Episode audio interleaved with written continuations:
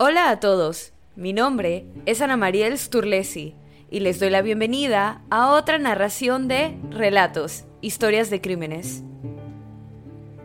La misteriosa muerte de un hombre en un hotel trajo consigo muchas interrogantes. Su muerte fue precedida por una estadía de dos días en la habitación 1046 del Hotel President, durante la cual el personal del hotel describió el comportamiento del hombre como inusual y plagada de extraños incidentes, antes de ser encontrado gravemente herido en la mañana de su muerte. La verdadera identidad del hombre permaneció desconocida durante un año y medio, hasta que su madre vio una foto de una cicatriz distintiva en su cabeza en las noticias y lo identificó como su hijo Artemus. Artemus Ogletree nació en Florida en 1915, uno de tres hijos. Durante su infancia, un accidente con un poco de grasa caliente le dejó una cicatriz considerable en la cabeza por encima de la oreja, que luego quedó sin cabello. En 1934 dejó a su familia, que para entonces vivía en Birmingham, Alabama, para hacer autostop a California los mantuvo actualizados sobre su progreso por correo y ellos le enviaban dinero. Temprano, en la tarde del 2 de enero de 1935, Ogletree entró en el Hotel President en Kansas City, Missouri, y pidió una habitación interior varios pisos más arriba, dando su nombre como Ronald T. Owen, con una dirección en Los Ángeles. El personal lo recordaba bien vestido y con un abrigo oscuro, y que no había traído maletas. Ogletree pagó por una noche. El personal notó que además de la cicatriz visible en su sien, tenía una deformación en una de sus orejas. Dadas estas características, el personal del hotel concluyó que probablemente era un boxeador o un luchador profesional que probablemente tenía poco más de 20 años. Randall Probst, un botones, acompañó a Ogletree en el ascensor hasta el décimo piso. En el camino, Ogletree le dijo que había pasado la noche anterior en un hotel cercano, pero encontró que la tarifa por noche de 5 dólares era demasiado alta. Probst abrió la habitación 1046, que según la solicitud del huésped estaba en el interior, con vistas al patio del hotel en lugar de a la calle exterior. Vio cómo Ogletree sacaba un peine para el cabello, un cepillo y pasta de dientes del bolsillo de su abrigo, la extensión de su desempaque y los ponía en el baño. Después de esto, ambos salieron de la habitación. El botones procedió a cerrarla y le dio la llave a Ogletree. Después de regresar al vestíbulo, vio al hombre salir del hotel poco tiempo después, Mary Suptic, una de las empleadas del hotel, regresó de un día libre para trabajar en el turno de la tarde. Mary entró en la habitación 1046 y se sorprendió al encontrar a Ogletree allí, ya que la noche anterior había una mujer en la habitación. Ella se disculpó, pero él le dijo que podía seguir adelante y limpiar la habitación. Mientras lo hacía, notó que él tenía las cortinas cerradas y solo dejaba una lámpara tenue encendida. Este seguiría siendo el caso cuando se encontró con Ogletree en la habitación en otras ocasiones durante su estadía. La ama de llaves creía que él estaba preocupado por algo o asustado. Después de haber estado limpiando durante unos minutos, Ogletree se puso el abrigo y se cepilló el cabello antes de irse una vez más le pidió que dejara la habitación sin llave, ya que esperaba a algunos amigos en unos minutos. A las 4 pm, Mary regresó a la habitación con toallas recién lavadas. Cuando regresó, encontró la habitación oscura y también encontró a Ogletree acostado en la cama, completamente vestido. Visible a la luz del pasillo, había una nota en su mesita de noche que decía, Dawn, volveré en 15 minutos. Espera. A la mañana siguiente, 3 de enero, Subtic regresó a la habitación 1046 alrededor de las 10 y media y encontró la puerta cerrada, lo que le llevó a suponer que Ogletree estaba afuera, ya que solo se podía cerrar desde el exterior. pero cuando la abrió con su propia llave, Ogletree estaba presente, sentado en la oscuridad, justo donde había estado la tarde anterior. En ese momento sonó el teléfono y el invitado lo atendió. Respondió a una pregunta inaudible. No, Don, no quiero comer, no tengo hambre, acabo de desayunar. De nuevo, la persona que llamó dijo algo inaudible y él respondió, no, no tengo hambre. Cuando la ama de llaves regresó a las 4 de la tarde con toallas limpias, pudo escuchar a dos hombres hablando dentro de la habitación 1046, así que llamó a la puerta. Una voz que descubrió como fuerte y profunda, probablemente no la de Ogletree, preguntó quién era. Ella respondió que había traído toallas limpias, a lo que la voz le dijo, no necesitamos ninguna. Sin embargo, Soptic sabía que no había toallas en la habitación, ya que las había tomado ella misma por la mañana. Dos horas más tarde, Jan Owen se registró en el hotel después de haber estado de compras en la ciudad durante unas horas. Sintiéndose enferma, había decidido no conducir de regreso a casa esa noche. Le dieron la habitación 1048, su novio, que trabajaba en una floristería de la ciudad, vino a visitarla a las 21.20 horas y se quedó dos horas. Más tarde, esa noche, le dijo a la policía que escuchó a hombres y mujeres hablar en voz alta y profanamente por todo el piso. Owen no fue la única persona que notó una actividad inusual a altas horas de la noche en el décimo piso del presidente. El operador de ascensores Charles Blutcher, que comenzó su turno a la medianoche, informó más tarde que estuvo bastante ocupado hasta la una y media am. Después de esa hora, la mayor parte del hotel se calmó durante la noche, excepto por una fiesta ruidosa en la habitación 1055.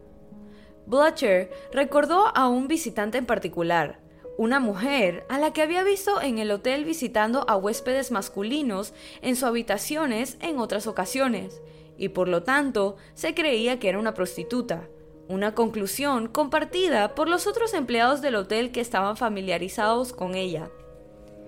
Ella entró primero en algún momento durante sus primeras tres horas. La llevó al décimo piso, donde le preguntó por la habitación 1026. Cinco minutos después, el ascensor fue convocado allí nuevamente resultó ser la misma mujer, quien expresó su perplejidad porque su cliente no estaba en la habitación 1046, ya que, dijo, él la había llamado y en visitas anteriores con él siempre había estado presente. Se preguntó si de hecho él estaba en la habitación 1024, ya que podía ver a través de la ventana del espejo de popa de la habitación que la luz estaba encendida allí. Ella permaneció en el piso después de la conversación. Media hora después, Blutcher recibió otra señal para tomar el ascensor de regreso al décimo piso. La mujer estaba esperando de nuevo y la llevó al vestíbulo. Una hora más tarde, la llevó a ella y a un hombre diferente al noveno piso. A las 4 y 15 am, una llamada de ese piso resultó ser la mujer. La llevó al vestíbulo y ella salió del hotel a pasar la noche. Otra llamada al noveno piso, 15 minutos después, resultó ser el hombre con quien había subido más temprano. Este le dijo a Blutcher que no podía dormir y que salía a caminar. No se ha establecido si estas actividades están relacionadas con el caso Ogletree. Puede que ni siquiera haya estado en el hotel esa noche. A las 11 pm, Robert Lane, un trabajador de la ciudad que conducía por la calle, vio un hombre vestido solo con una camiseta, pantalones y zapatos correr en su camino y detenerlo. Cuando Lane se detuvo, el hombre se disculpó, diciendo que había tomado el auto de Lane por un taxi. El hombre le preguntó a Lane si podía llevarlo a algún lugar donde pudiera tomar un taxi. Lane estuvo de acuerdo y lo dejó abordar su vehículo. Al darse cuenta de que el hombre que acababa de recoger parecía estar herido, le dijo que parecía estar en mala forma. El pasajero juró que mataría a alguien mañana, presumiblemente en represalia por lo que le habían hecho. En el espejo, Lane vio un profundo rasguño en el brazo del hombre. También notó que estaba posando la mano sobre su brazo, posiblemente para detener sangre que salía de la herida. En una intersección cercana, donde los taxistas a menudo esperaban clientes durante las horas de la noche, Lane se detuvo y dejó salir al hombre. Este le dio las gracias, se bajó y tocó la bocina de un taxi estacionado cerca, atrayendo al conductor que estaba en un restaurante cercano, después lo cual Lane se alejó. Después de la muerte de Ogletree, Lane fue a ver el cuerpo. Vio el mismo rasguño en el brazo y fue a la policía, diciéndoles que creía que Ogletree había sido el hombre que había recogido. El 4 de enero a las 7 a.m. llegó en un turno una nueva operadora de centralita, Della Ferguson. Se estaba preparando para hacer una llamada para despertar a un huésped solicitada a la habitación 1046, cuando notó una luz que indicaba que el teléfono estaba descolgado. Probst, el botones que había llevado a Ogletree a su habitación dos días antes, estaba de turno de nuevo y se dirigió a la habitación para avisar sobre el teléfono descolgado. La puerta de la habitación 1046 estaba cerrada con llave, con un letrero de no molestar colgando del pomo de la puerta. Después de varios golpes fuertes, una voz desde adentro le dijo que entrara. Sin embargo, no pudo porque la puerta estaba cerrada. La misma voz le dijo, después de otro golpe, que encendiera las luces, pero aún no podía entrar. Finalmente, Probst solo gritó a través de la puerta que colgara el teléfono y se fue. Probst le dijo a Ferguson que el invitado de la habitación 1046 probablemente estaba borracho y que debería esperar al menos una hora más. A las ocho y media am, el teléfono aún no estaba colgado otro botones, Harold Pike, fue enviado al décimo piso. El letrero de no molestar todavía estaba en la puerta y todavía estaba cerrada, pero Pike tenía una llave y entró. Dentro encontró a Ogletree en la oscuridad, acostado en la cama desnudo, aparentemente borracho. La luz del pasillo mostraba algunas manchas oscuras en la ropa de cama, pero, en lugar de encender la luz de la habitación, Pike se dirigió a la mesa del teléfono, donde vio que el teléfono se había caído al suelo. Lo volvió a colocar en el soporte y volvió a colocar el auricular. Poco después de las 10 y media am, otro operador informó que el teléfono en la habitación 1046 estaba nuevamente descolgado. Probst fue enviado nuevamente a la habitación para ver qué estaba pasando. El letrero de no molestar permaneció en la perilla. Esta vez tenía una llave, y después de que sus golpes no obtuvieron respuesta, abrió la puerta y encontró a Ogletree de rodillas y codos a medio metro de distancia, con la cabeza ensangrentada. Probst encendió la luz y volvió a colgar el teléfono, y notó sangre en las paredes de la habitación principal y del baño, así como en la cama. Probst bajó las escaleras inmediatamente en busca de ayuda. Regresó con el subdirector, pero cuando lo hicieron solo pudieron abrir la puerta 15 centímetros, ya que Ogletree se había caído al suelo mientras tanto. Finalmente, Ogletree se levantó y cuando los dos empleados del hotel pudieron entrar a la habitación, fue y se sentó en el borde de la bañera. El subdirector llamó a la policía, y se les unió el doctor Harold Flanders del Hospital General de Kansas City. Ogletree había sido atado con una cuerda alrededor de su cuello, muñecas y tobillos. Su cuello tenía más moretones, lo que sugería que alguien había estado intentando estrangularlo. Lo habían apuñalado más de una vez en el pecho por encima del corazón. Una de estas heridas le había perforado el pulmón, los golpes en la cabeza le habían dejado con una fractura de cráneo en el lado derecho. Además de la sangre que había visto Probst, había algunas salpicaduras adicionales en el techo. El médico cortó los cordones de la muñeca de Ogletree y le preguntó quién le había hecho esto. Nadie, respondió Ogletree. Preguntando entonces qué había provocado estas lesiones, este dijo que se había caído y golpeado la cabeza con la bañera. El médico le preguntó si había estado intentando suicidarse. Después de decir que no, Ogletree perdió el conocimiento y fue llevado al hospital. Estaba completamente en coma cuando llegó y murió poco después de la medianoche del 5 de enero. El Departamento de Policía de Kansas City comenzó a investigar de inmediato al entrevistar a Jan Owen, porque como se dijo al comienzo del episodio, Artemus Ogletree se había registrado con el nombre falso de Ronald T. Owen. En este punto, la policía y el personal del hotel creían que este era su nombre verdadero, por lo que el apellido de Jan y la proximidad al hombre muerto les llamó la atención a los agentes de la policía. La detuvieron mientras le contaban lo que había oído la noche anterior. Luego de que su novio llegara a la comisaría y corroboró su relato, fue liberada. Los médicos realizaron una autopsia a Ogletree y determinaron que había muerto a causa de sus heridas y que probablemente le fueron infligidas entre las 4 y 5 de la mañana de ese día, de acuerdo con lo que había visto Pike y antes de la primera visita de Probst. Los detectives que registraron la habitación 1046 tomaron nota de lo que no encontraron como de lo que sí. De acuerdo con lo que había observado Probst, no había ropa en los armarios ni en los cajones. La única evidencia de algo diferente a lo que llevaba Ogletree era la etiqueta de una corbata, que indicaba que había sido fabricada por una empresa de New Jersey. También faltaban en la habitación el jabón, el champú y las toallas proporcionadas por el hotel en cada habitación. No había cuchillos, lo que llevó a descartar el suicidio como causa de la muerte de Ogletree, ya que las apuñaladas en el pecho no podían explicarse. Las cuerdas que lo ataban también sugerían la participación de otros.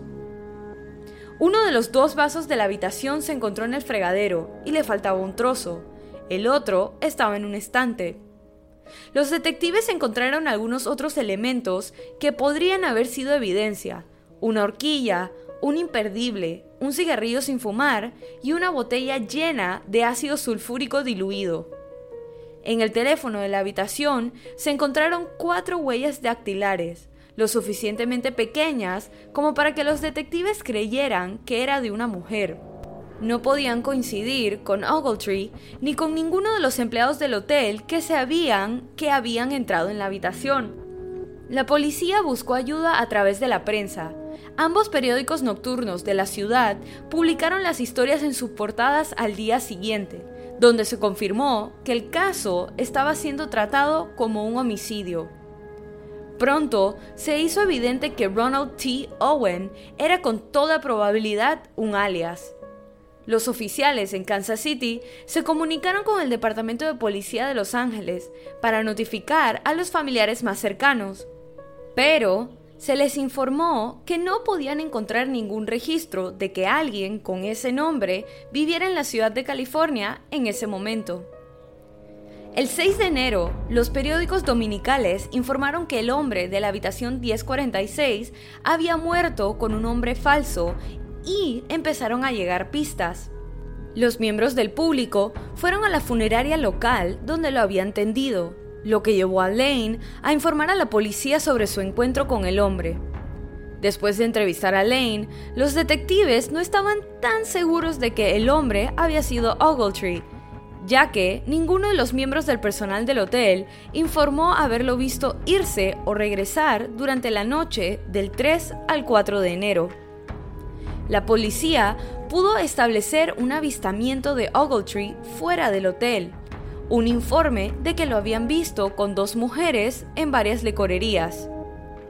Los servicios de cable comenzaron a recoger la historia y se publicó en los periódicos y en la radio de todo el país, con solicitudes para enviar fotografías a Kansas City. Como resultado, llegaron más pistas sobre la identidad del hombre y el departamento de policía tuvo que dedicar un tiempo considerable a comunicarse con la policía de todo el país por correo y telegrama para dar seguimiento a las pistas. Eventualmente fueron capaces de eliminar a muchos. En Kansas City, una pista temprana resultó falsa cuando una toalla ensangrentada encontrada en el hotel resultó haber sido utilizada para limpiar la habitación 1046 después de que la policía se había ido. Los oficiales recordaron el relato de Probst de que en su camino allí, después de registrarse, el hombre había dicho que había dejado un hotel cercano después de una noche debido a sus altas tarifas y se comunicó con el personal de ese hotel. Ningún Roland T. Owen se había registrado allí, pero el personal recordó a un hombre con la apariencia de Ogletree que se registró bajo el nombre de Eugene K. Scott. También dio a Los Ángeles como su dirección y solicitó una habitación en el interior del edificio. Una vez más, después de investigar, la policía de Los Ángeles informó que no había nadie con ese nombre en su ciudad. El misterio pareció resolverse cuando un hombre identificó el cuerpo como su primo. Pero luego, cuando la hermana del hombre fue a ver el cuerpo, confirmó que el primo había muerto cinco años antes, pero que el parecido entre los dos hombres era muy fuerte. Una semana después de iniciada la investigación, Tony Bernardi, un promotor de lucha libre, dijo después de ver el cuerpo que el hombre, identificándose como Cecil Werner, se había acercado a él a principios de diciembre de 1934 para discutir algunos combates. Bernardi lo había referido a otro promotor en Omaha, Nebraska, pero ese promotor no reconoció a Ogletree. A los pocos días, Dos nuevos homicidios en la ciudad desviaron la atención de los detectives del caso, incluso cuando se asignaron más a la brigada de homicidios. Aún se siguieron a las potenciales evidencias, pero con menos vigor que en la semana posterior al caso, y ninguna de ellas brindó información significativa, y la cobertura de los periódicos también disminuyó. El caso volvió a los periódicos el 3 de marzo, cuando la funeraria donde se había guardado el cuerpo anunció que enterraría al hombre en una fosa común de la ciudad al día siguiente. Ese día, la funeraria recibió una llamada de un hombre que pidió que se retrasara el funeral para poder enviar a la funeraria el dinero para una tumba y servicio en el cementerio Memorial Park en Kansas City, por lo que, dijo la persona que llamó, el hombre muerto estaría cerca de su hermana. El director de la funeraria advirtió a la persona que llamaba que tendría que informar a la policía sobre la llamada. La persona que llamó dijo que lo sabía y que eso no le molestaba. La persona que llamó fue un poco más comunicativa cuando el director de la funeraria preguntó por qué habían matado a Ogletree. Según la persona, Ogletree había tenido una aventura con una mujer mientras estaba comprometido para casarse con otra. Al parecer, la persona que llamó y las dos mujeres habían concertado el encuentro con él en el presidente para vengarse. Antes de colgar abruptamente, la persona que llamó dijo, los tramposos suelen recibir lo que les espera. El servicio se pospuso por solicitud de la persona anónima. El 23 de marzo, la funeraria recibió un sobre de entrega de un remitente desconocido con 25 dólares envueltos en papel de periódico. Fue suficiente para cubrir los gastos funerarios. Se enviaron dos sobres adicionales con 5 dólares cada uno a una floristería local para un arreglo de 13 rosas para ir con la tumba, después de que se les hiciera una llamada similar. Ambas llamadas telefónicas resultaron haber sido realizadas desde teléfonos públicos. Con este pago se incluía una tarjeta con letra encubierta que decía Love Forever Luis o en español Amor Eterno Luis. El funeral se celebró poco después. Además del ministro oficiante, los únicos asistentes fueron los detectives de la policía, algunos de los cuales sirvieron como portadores del féretro.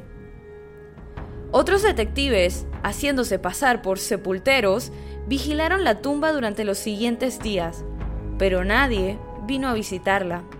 Varios días después del funeral, una mujer llamó a la sala de redacción del Kansas City Journal Post, para informarles que su historia anterior de que el hombre muerto de la habitación 1046 sería enterrado en una fosa común era incorrecta, que de hecho le habían hecho un funeral completo y que de tener dudas de la verdad de esto, dijo que la funeraria y la floristería podían corroborarlo. Le pidieron que se identificara y explicara cómo sabía toda esa información, pero ella solo dijo, eso no importa, Sé de lo que estoy hablando.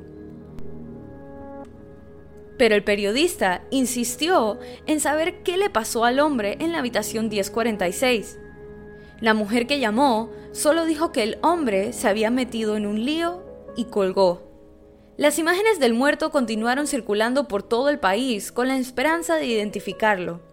Alguien finalmente lo hizo cuando una amiga de Ruby Ogletree en Birmingham, Alabama, le mostró las fotografías adjuntas a un artículo del caso.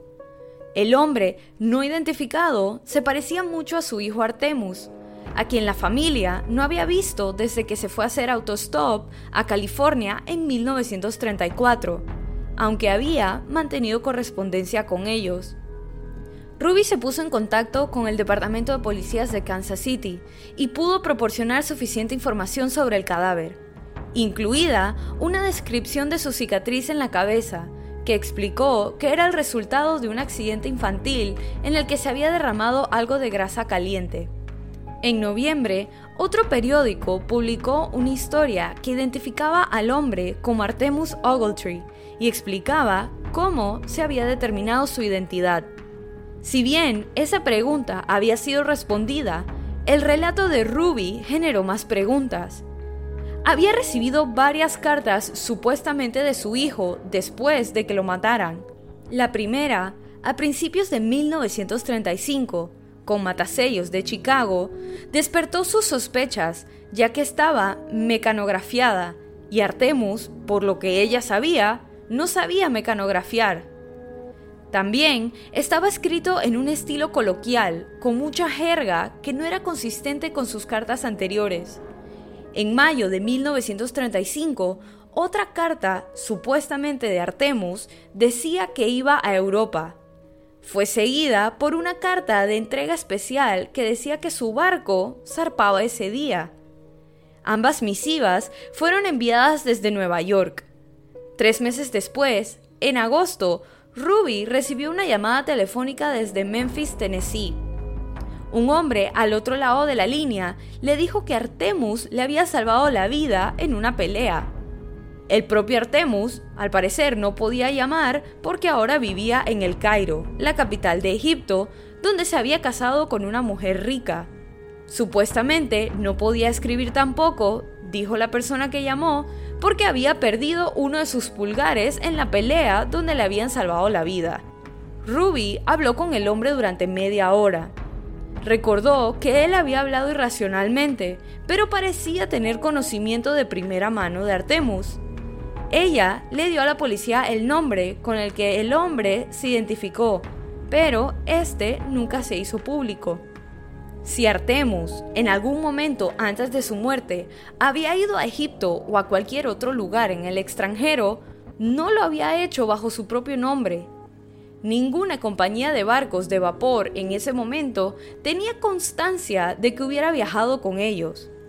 La sección consular de la Embajada de Estados Unidos en el Cairo no pudo encontrar ninguna evidencia de que hubiera estado allí. En 1937, la policía de la ciudad de Nueva York arrestó a un hombre llamado Joseph Martin por un cargo de asesinato, después de haber matado a un hombre con el que compartía habitación y haber puesto el cuerpo en un baúl para enviarlo a Memphis. Entre los varios alias que se encontró que utilizó estaba Donald Kelso, según una historia sobre el caso en The New Yorker, el Departamento de Policía de Kansas City había emparejado muestras de sus letras con las cartas escritas a Ruby Ogletree. No se presentaron cargos contra el hombre por este caso, y el Departamento de Policías de Kansas City mantuvo abierto el caso. Los archivos muestran que diferentes detectives revisaron el caso cada pocos años hasta la década de 1950. Cada vez señalaron que se mantendría el caso abierto y realizarían un seguimiento, pero no se descubrió ninguna nueva evidencia. Poco a poco, el caso se enfrió. La ausencia de sospechosos no ha impedido que surjan teorías sobre el caso. Las llamadas telefónicas alegando que Ogletree fue asesinado en represalia por su compromiso roto han brindado apoyo a esa teoría. También se ha considerado el crimen organizado, ya que el nombre Don también puede ser un título para un jefe de la mafia. Por último, se ha sugerido que Don, quien quiera que fuera, mató a Ogletree por alguna razón personal, ya sea con la ayuda de la mujer que Blotcher, el operador del ascensor, vio en el hotel esa noche, o que cometió el crimen por sí mismo.